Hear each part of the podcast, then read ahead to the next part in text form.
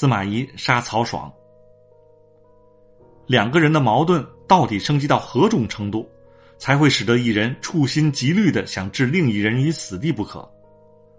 我推断不外乎有两种可能性：一种是一人的存在影响到了另一人的生死，以达到不是你死便是我亡的境地；另一种则是太熟悉的对手，手握对方把柄，可随时威胁到对方地位，一人心中不满逐级递增。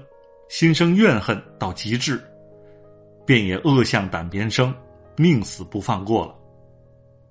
三国中这种关系不胜枚举，其中最典型代表便非司马懿与曹爽莫属了。司马懿同曹爽一样，均是魏国时期的三朝元老，一代重臣，他们为魏国的发展贡献了自己的热情与青春，出谋献计，不断的扩大着魏国的势力范围。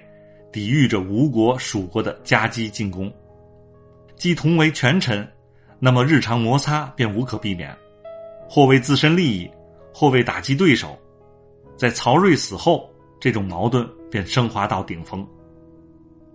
曹爽为武将，且手握重兵，他率先发难，夺取了司马懿的兵权，将司马懿逼至死角，却又没有斩杀他，这为他自己的悲剧提供了可能。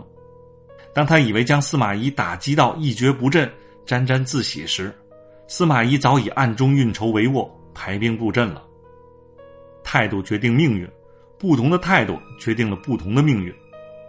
司马懿的足智多谋、斩草除根的性格态度，决定了他斩杀曹爽时绝不会心慈手软。当然，也正是因为他的决断，重新拉开了新的历史，伴随着魏国的落幕。三国的结束，西晋如新日一般诞生了。曹爽怎么死的？乱世英雄结局不外乎两种：成王败寇，胜者站在权力的顶点俯瞰众生；败者，幸运者能逃过一劫，或被流放，或被幽禁终身，如众阿哥争宠；不幸者只能感叹十八年后再是一条好汉，勿忘雪耻。将大环境移到乱世三国，一样适用。曹丕与曹植，曹爽与司马懿，均是鲜活的例子。前者是相煎何太急，后者则是轻信误了亲亲的小命。曹丕和曹植的故事，这里不再赘述。正史、野史、电影、电视均描绘的太多，其中因果，相信大家都是一清二楚的。下面主要说一下曹爽与司马懿这对死敌。曹爽虽冠以曹姓，然他跟曹操、曹丕、曹植是没有任何血缘关系的，只是那时其祖父为成就魏国大业誓死追随曹操，却也真的是死了。从其父曹真后，曹操亲赐曹姓，而其父曹真之才干令曹操佩服和倚重。才有了后世曹爽的显赫身世。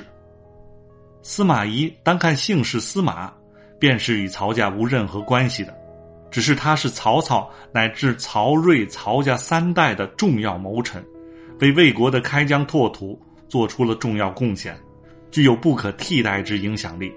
后世来看，确实一代伟大的政治家。